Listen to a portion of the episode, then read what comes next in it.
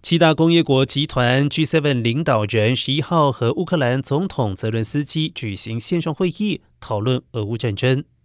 根据 G7 事后发布的声明显示，G7 和乌克兰极严厉谴责俄罗斯以飞弹攻击乌克兰民用设施，造成了无辜平民死伤，将追究俄罗斯总统普京等人的战争罪责，并且呼吁白俄罗斯停止助长俄罗斯的侵略。